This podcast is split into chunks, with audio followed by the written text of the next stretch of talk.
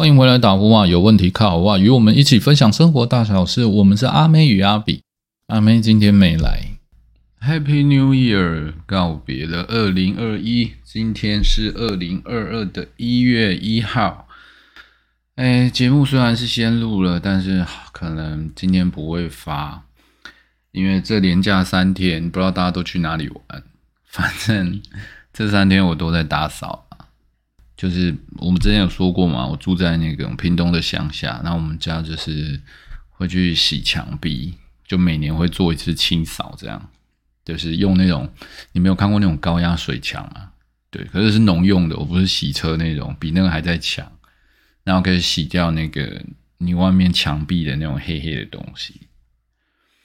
好，那为什么要讲这个？我们今天的题目其实是想要跟各位说。过去二零二一，或是每一个年，你都告别了些什么？然后有没有为自己去做一些整理？然后在新年许下一些新的愿望？反正我是有啦。我今天想跟大家分享一下，因为最近收集到故事有点少，但反正我自己也很多心里话想讲。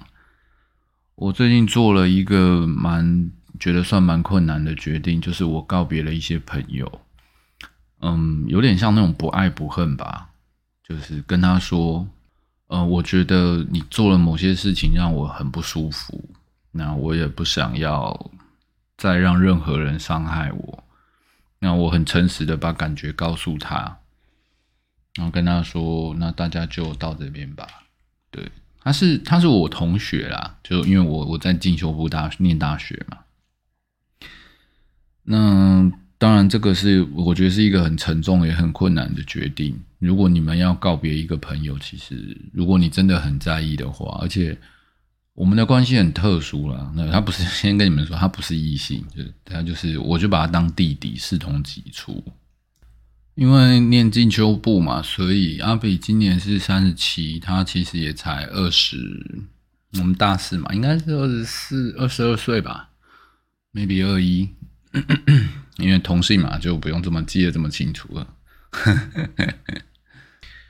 好，那总之就是大概大学这四年来，我们也一起就是走过很多，嗯，学校的报告啊，经历了很多，然后也一起考上了硕士班，这样。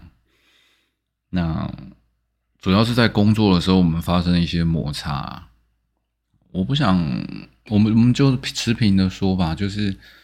故事大概就是有一个礼拜天，就是上礼拜天，那我们一起出去，他出去玩，然后礼拜一我们有一个工作，对我们还会一起工作，然后那个工作礼拜一早上七点要出班，那他去南头玩，所以他礼拜天的半夜两三点才回来，所以他等于没有睡几个小时，然后就出来工作了，对。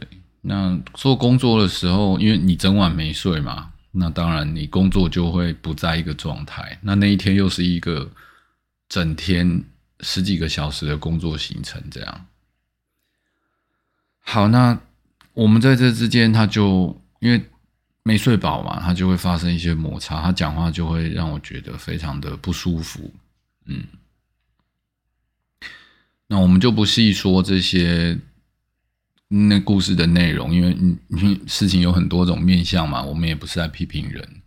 我的重点是说，我的点主要是在，其实礼拜一的工作时间是他排的，因为我是问他你什么时候有空，我们一起去做这个 case 这样。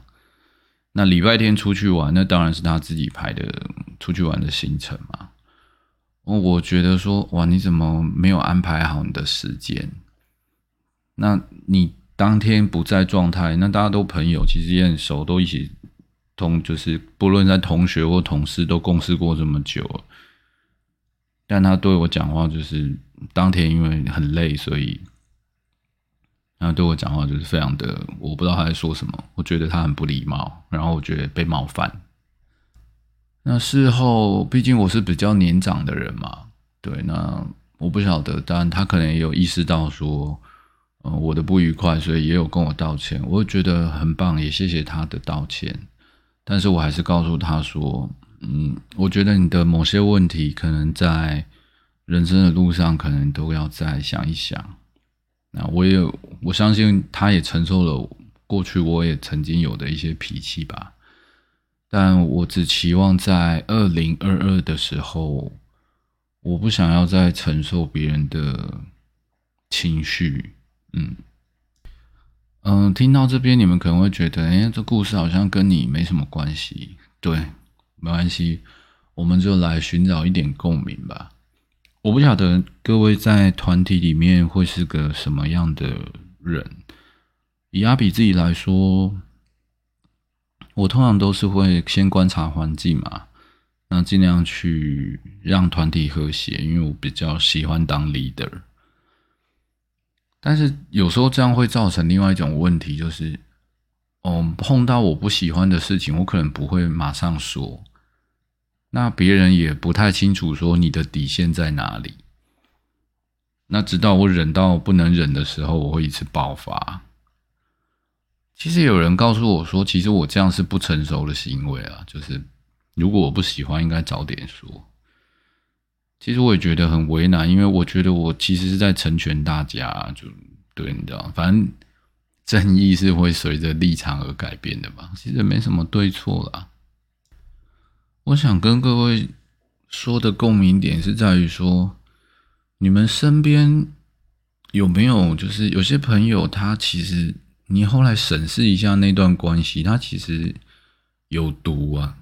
我们不是说那个朋友就是你的那个朋友不好，不是这样，就是他可能是在某些时候他会一直对你有一些约束，对他并不是就是我们说。君子之交淡如水嘛，然后大家就是有事互相找。但当如果他变成一种制约的时候，有时候你会觉得很困扰。比如说，如果你社交圈很大，那你朋友有一百个，那每天都有一有人一百天找你吃一次饭，那你就要吃一百次饭。你你真的有办法顾得来吗？那阿比本身因为是做业务的嘛，所以我们的社交性质会更广泛，我们会承载的，嗯，心理情绪其实也会更多。这也就是为什么我们会像去录 podcast 去这种去追求心灵类的一种治疗嘛，或者是想把一些话说给人听，包括我们打呼话的频道成立宗旨，就是。我觉得大家都需要一个出口，因为你在很多时候去接受了别人的情绪，但最后会发现，哎，自己好像也没有办法消化的很好。也许你们都做的不错吧，是这样吗？就有时候你会不会午夜梦回的时候，会觉得啊，为什么有这个人又传讯息来讲一些什么乱七八糟的东西？或是跟你说，哎，我家小孩多大啊？什么？I don't care。你去贴你的 IG，你去贴脸书，我想看就会看，好吗？你不用跑来跟我讲，你到底想干嘛？不要再占用我时间。嗯，可能我是真的一个蛮奇怪的人吧。对，就是，嗯，可能也是工作特殊，所以我们会把很多情绪去交给，嗯，像白天的客户，或是出去处理同事关系。那刚刚你说在念书嘛，所以你也要处理一些学校的人际关系。何况我们是比较 年长的，所以要，你知道，我就还要去，你要去学年轻人喜欢的事物，你要去学习跟他们相处，你要怎么样去融入大家。嗯，可能是我把事情想的太复杂了。对我上来就我很自我，但是不代表我真的都在做自我。嗯，如果你们也跟阿比一样，就是你发现说我们在做很多人设或是怎么样的时候，我也许有些人不会，或是你们会觉得你怎么有这样的人？但不论如何，反正你们听到阿比是这样的人，如果你有共鸣的话，嘿，那恭喜你，这是像是有人跟你一样的哦。而且我们可能也不会在一集的节目中去发现很多，对，就是因为毕竟你要你要打给我，我们才会聊到这些话题嘛。Whatever，就是这世界上总是存在着很多不一样的人嘛。好，所以接着说说看这些。后来我在二零二一这段时间，我就好好的思索了一下，我好像应该要重新整理一下我的人际关系。我真的觉得以前我很把朋友的事情看得很重要，可能也忽略了自己的感觉吧。又或者我对朋友的定义比较畸形。对，我觉得就是朋友一正常的来说，应该就是你想找我，我有空，你想找我的话，我觉得他就会是很重要的事情。但你不能找到我疲乏，你得知道我的度在哪里。就是有些朋友，就是然后你们有没有碰过那种，比如说聊天哦，大家要有个默契，聊到一个时间差不多 OK 就就 OK 了，不要一直无限聊下去。就好像我，我是一个我社交焦虑很严重的人。比如说去聚会吃饭，我很乐意参加，我也很 enjoy 那个时间。对，但是如果那个时间它是不可控制的，比如说这个饭越吃越久，中餐吃到快变成晚餐，它甚至已经吃到四点了，我都在考虑：哎，你们是不是打算连晚餐都要吃？嗯，在一起的时间很开心，但是它会让我后面的所有的 schedule 全部乱掉，包括我可能安排的运动时间，或是我录节目的时间。你们看我我拖更拖多久？我本来是可以两天一更新的人，然后现在搞的就是最近很忙，因为外甥回来家里回来家里玩嘛，然后说要录一个亲子专题，跟我姐姐。然后也一直欠着，所以很多事情都一直 pending，让我觉得很痛苦。而这一切的万恶根源，就是来自于社交跟朋友关系。就像有时候朋友来拜访，我其实蛮怕朋友来家里的。你知道那种是一种又开心又喜欢，就是哦，他们来愿意来找你，你也觉得很感谢，那你也很享受那一段聊天的时光。可是有时候一聊，就好像。那种节奏不太好，你知道，就很像电影。OK，看到可以了就可以了。嗯，那种感觉又很像。我说过，我的节目不太喜欢谈论男女关系，但这次我觉得这个例子很适合，就是你那种在男女朋友的关系里面，你不要聊到聊到热络就好了，对，就赶快收掉了，就停在那个时间，不要一直聊到那种到最后变尬聊。我那真的让大家会很痛苦。哎，我其实觉得很多人他们没有恶意啊，他们不觉得。可是因为我是那样的个性，所以我会觉得，哦，我每天会安排很多时间给不同的人事物，这样，嗯，甚至到最后他压缩我时间，我就会崩溃。你今天这个主题其实有点。我不知道你们会听得下去吗？但也没关系，因为这有点像是我的人生日记嘛。我继续说，就是人际关系，它真的是很复杂的问题。因为有时候你在某个阶段，你结结识到了一些朋友，可是随着日子的推移，你们当然你们可能一开始很合。可是随着日子的推移，有一个人先进步，也许是你进步，又或是你跑得远了，或是你去了不一样的环境，你会变成另外一个人。那这个可能是你自己，或是你的朋友。那大家都会念旧嘛，都会习惯那个过去美好的时光，但是其实有点忘记，到最后大家会渐行渐远。以前我很不能接受，嗯。朋友的离去，人来人往，就是我觉得我自己很重感情。对我顺便介绍一首好歌，就是 Trash 的《重感情的废物》，我真的蛮喜欢那首歌，因为毕竟也喜欢摇滚，还有他的唱腔跟歌词都很棒。对，打岔。总之就是在说，这个二零二一年我才学会到。人际关系真的像那种老人家说的，哦，好像我真的很不喜欢说那种老人干话，但是觉得会讲会有那种体悟，就真的是自己老了。就是那个人生像一班列车嘛，有人会上站，有人会下车，对，人来人往，总是会这样子。到最后看多了，终究会这样的。我分享另外一个东西哈，我们公司就是我老板，他跟我说过一句话，就是因为我跟他的时候，他是我这年纪，我二十几岁入他公司，那时候他三十几岁，现在他四十几岁，我三十几岁。公司那个时候就是刚开始接很多新的案子，就还没有现在这么大。那老板的想法就会是努力服务好客户，然后要做出很棒的 showcase。那随着我们公司营业额越来越大，供客户越来越稳定以后，我们老板现在会他比较在意的是数字，对一切都会先讲。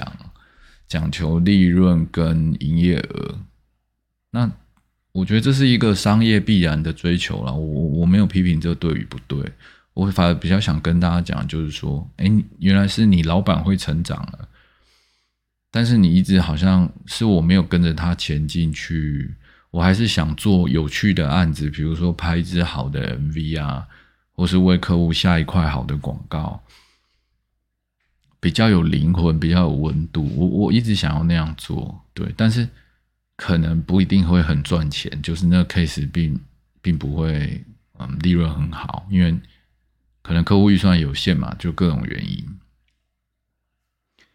那你就会开始觉得，嗯，这世界怎么就广告业不是很好玩吗？怎么变得这么不好玩？对，你会对人生会有很多质疑，就是包括在你的工作上。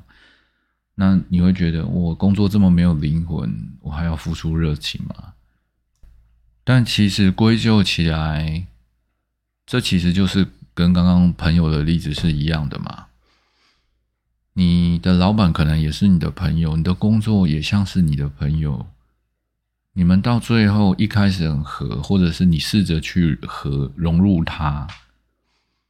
到最后变成一种习惯，可是当有一方成长了或改变了，那么他可能就会不再适合你，又或者是你先改变了，你先成长了，对，或又或者是两个人只是因为思想走向了一个分叉，那没有谁对，都去了很好的地方，只是有人想往上往天上飞，有人想往海里去，对，美国人就会有新的追寻。会随着时间、环境、日子、岁月、年纪去推移嘛？终究是这样的。我们公司有一个设计师是我小学同学，嗯，真的，我们小学四年级开始同班，然后一路认识到现在，还变同事。但严格说，我们可能一二小学一二年级就玩在一起了。你看，这其实认识了要三十年了吧？嗯。我们之间其实感情一直都不错，但其实不会很常联络。也许偶尔见见面，也许甚至连公司的事情都不太说。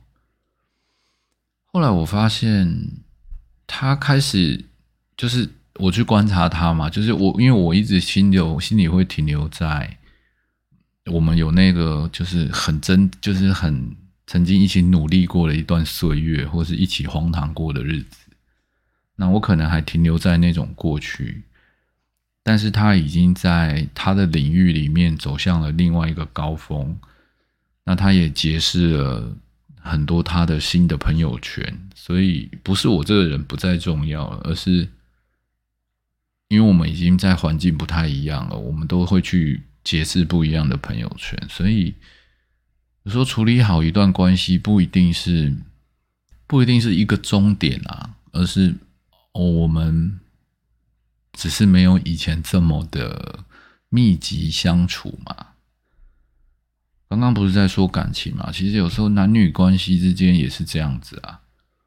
就像也会有恋爱嘛，然后可能走向婚姻，然后到最后一个稳定的期间，你可以去看看你爸妈现在又是个什么样的关系？他们还在乎什么？什么报备？什么都火火热热的嘛？应该也也有他们的模式嘛。你看着父母四十岁、五十岁、六十岁的样子，其实也都会有新的一种改变啊。啊，当然，它也会带来很多种冲突。嗯，我不知道是不是我成长的太慢了，就是到了三十七岁了才在嗯认清这个问题，又或者是试着开始处理这个问题嘛？对，因为我以前会走南闯北啊，会去很多个地方，我得结，我会结识很多不一样的人。那环境变了，你总得，你还是很爱当时某些地方的某些人。对我所谓爱是朋友那一种，就各种啊，那些环境、土地、人文。对，但是没有办法嘛，因为你，你可能会工作也会调动啊，你会换环境啊。所以有时候就是要把一些情感给留在回忆里面吧。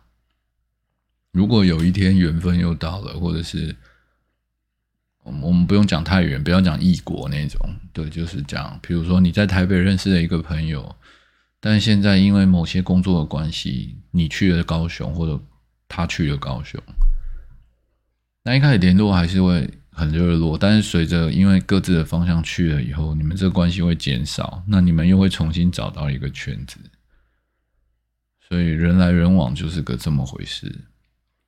那如果你太重感情是好事，但是它可能会限制你一些发展，而且会影响你一些情绪，这会导致一些问题。至少我自己是啊，对，就是。会让我陷入一些焦虑跟忧郁，嗯，这大概是我在二零二一到了三十六岁才去思考跟想象说，哦，原来有些关系真的有毒啊。这有毒，我再强调一次，他不是在批评别人不好，而是有些关系它就像一种，就像。吗啡吧，是我不知道要怎么形容，就像像像毒品嘛，酒精，像酒精，它会给你愉悦，但愉悦后也会给你一个不舒服的感觉，它就是这样的一个过程。我们都习惯，这是人类的本能吧，就都会去追寻快感嘛，对，就是愉悦的事情。但是我发现这其实会造成。造成很多心理的负担，然后终将会导致一些身体的状况。节目讲到这边，我想分享就是，其实前几集我不知道各位能不能听出来，好像还是我自己有没有说过，其实我不太记得。总之，到了今年二零二一啦，嗯，今年二零，今年已经二零二二了。二零二一的时候，下半年我才意识到，哦，原来我得了忧郁症。对，就是因为刚刚说的各种原因。那成因有很多，我不是医生就不说，反正他就是，我可以很跟各位很清楚的说，它就是一种真正的生病的那种状态。那我接受药物治疗是一种，那录 Podcast 也是一种。你们听到刚刚前面那些故事，如果你还有坚持到这里的话，我就其实像是在找一个出口吧。我觉得它可以治疗我，所以我才说这个节目我一定会做得下去。事实上，我是一个非常有自信的一个人，然后也我自认为非常有同理心，但其实这样子很容易。你会一直因为要站在别人的立场，而完全没办法处理自己的情绪，然后把自己搞得更糟。我之前在准备录 podcast 的时候，我也发现，哎呦，很多人也是他在忧郁症在治疗自己，然后变成很大的台主，也是有这样的人。那包括像阿迪阿迪嘛，阿迪英文的阿迪，还有理科太太的。先生他也忧郁症嘛？就其实很多很很厉害的人，他们反而会得到这样的问题。你知道，这其实就是因为他要处理太多人的情绪吧？也许我不晓得，每个人可能都有他们的共性，但他真的没办法归咎于一个原因，因为能造成你压力的东西太多了。今天忧郁症最困难的发麻烦，是因为可能会承受很多别人会说你会给你的评价。如果他已经是你的病因的话，那他就会成为你更痛苦的一种负担。比如说，你知道吗？当忧郁症来的时候，你也不想获得关心，因为你觉得你又在亏欠别人。那你更不用说可能接受别人的情绪攻击，对那只会让你的病症更痛苦，然后你又会陷入那个无限痛苦回圈，你也不知道自己什么时候走了出来。啊，但你们放心啊，阿比接受治疗过得还不错，而且我只有在这个节目上的时候是像这种人设，有时候。你们可以看到，有有时候我的节目很很有攻击性，有时候充满自信，有时候有各种好像不同的主持痛调。当然，也有前十几集，因为在摸索结构嘛，所以不是很成熟的状态。但它就是陪伴我成长的一个记录跟过程。我想这节目我应该还是会继续下去吧。早些时候我有说，嗯。二零二二的是今天，我就是我要买 MacBook Pro，对，以后会变成 YouTube 跟 Podcast 同时进行。但节目的部分，我不太想走欢乐，就是有些人他就是必须要有看到画面才能聆听东西嘛，所以我想服务那样的人。做东西不一定要太有意义。我我现在身边的人，我其实不都没有说，几乎没有讲啊。但也是还是多少会说到，就是在录 podcast 这件事情。嗯，我发现大家几乎问我第一句就是：你们你的流量怎么样？你们订阅怎么样？有没有收入？你知道吗？我觉得光解释这个都很累，因为做那个东西从来到来都不是我的目的。嗯，不好意思，因为他我现在录音的时间比较晚，所以声音比较疲劳。对，但我我状态很好，你不用担心。这里就不重复了。总之，我只是想跟各位说，如果在二零二二，你们有什么新的计划，或者是你有什么事情想要告诉世界上每个人，也许会有有一些出口可以让你去做，那也试着做点什么，改变它，嗯，对你自己会很有帮助。如果你真的找不到人，你又是刚好听到我节目的人，对我欢迎你打给我。对，我们是打呼啊，你可以写信，Google 搜寻打呼啊，Call me maybe。你可以发信给我，或者是我们加个 Line，我打给你，我们一起听听你人生的故事，或是你也想听听我的故事，我你只是想找个人聊天，Talk shit，OK，这是没有问题的。我们就会把它做。我是因为我的工作特性嘛，所以我很擅长把你们的故事给变成一个东一个主题来延伸讲下去。我我们的行业特性，嗯，可以说很多很多，对，但不要来谈感情的问题。感情的问题，我们一律建议分手。就好像那个。好像有人问过我说：“哎，我我去刺青刺什么好不好？”这样，嗯，以我自己的看法，如果刺青这么重要的事情你都拿不定主意，你还刺个屁呀？你自己决定就好了吧。对我们只谈论那种比较哲学的、开放式讨论的，就是一个主题，一个故事，那它可以有很多种想象，让。可能会不会有连载，不知道。但就是因为那个不明白，所以才让整个节目看起来感觉更有趣。这就是我想要做的一个方向。那我们就一起告别这个二零二一，不管它过得好与不好，反正我们二零二二的一月一号以后，我们一定要一起过得更好，好吗？今天节目就这么多，这里是打呼啊，Call me maybe，我们是阿妹与阿比，大家下次再见喽，拜拜。